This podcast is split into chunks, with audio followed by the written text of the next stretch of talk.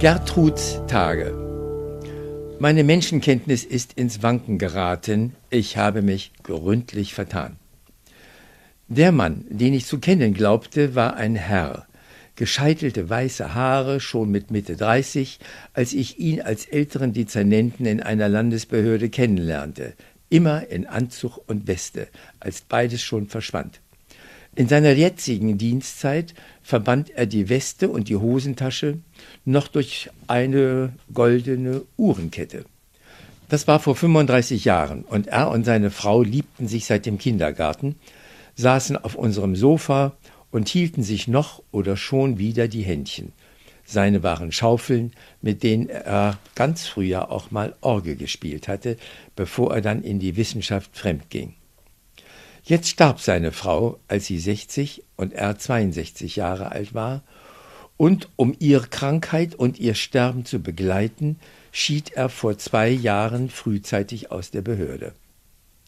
Kurz nach dem Tod seiner Frau informierte er mich, dass er sein Haus in Hannover verkaufen und in die Schweiz umsiedeln werde.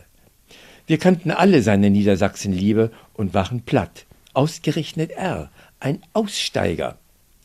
Beim Abschiedsbesuch in weißem Haar und ohne Anzug, dafür lockeres Kordjackett mit Krawatte, erzählte er von Gertrud, zu der er jetzt zöge in die Schweiz. Der Roman jetzt dahinter. Sehr viel früher hatte er mit seiner Frau in einem Laientheater mitgespielt und mit dabei war eine Gertrud. Seine Frau merkte, dass er Ihr Mann eine Schwäche für diese Gertrud hatte und zog ihn mit dieser Schwäche auf.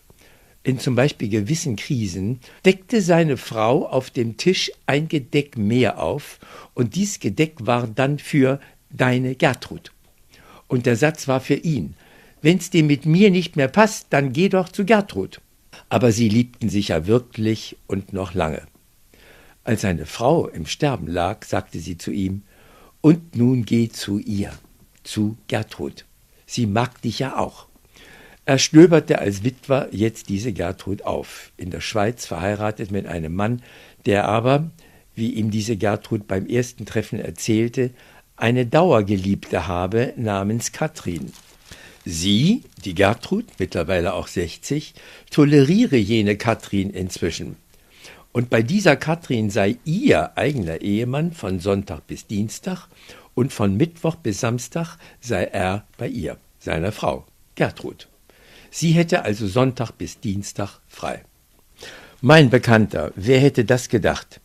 Nachdem er höflich und konservativ wie er war, den Mann von Gertrud gefragt hat, ob er die Katrin-Tage bekommen könnte, und dieser ja ganz froh Ja sagte, siehe seine Geliebte, die auch Zeit brauchte, ist er jetzt weg, mein Bekannter und er lebt mit Gertrud an den Katrin-Tagen von Sonntag bis Dienstag. Was es doch für Lebensmodelle gibt.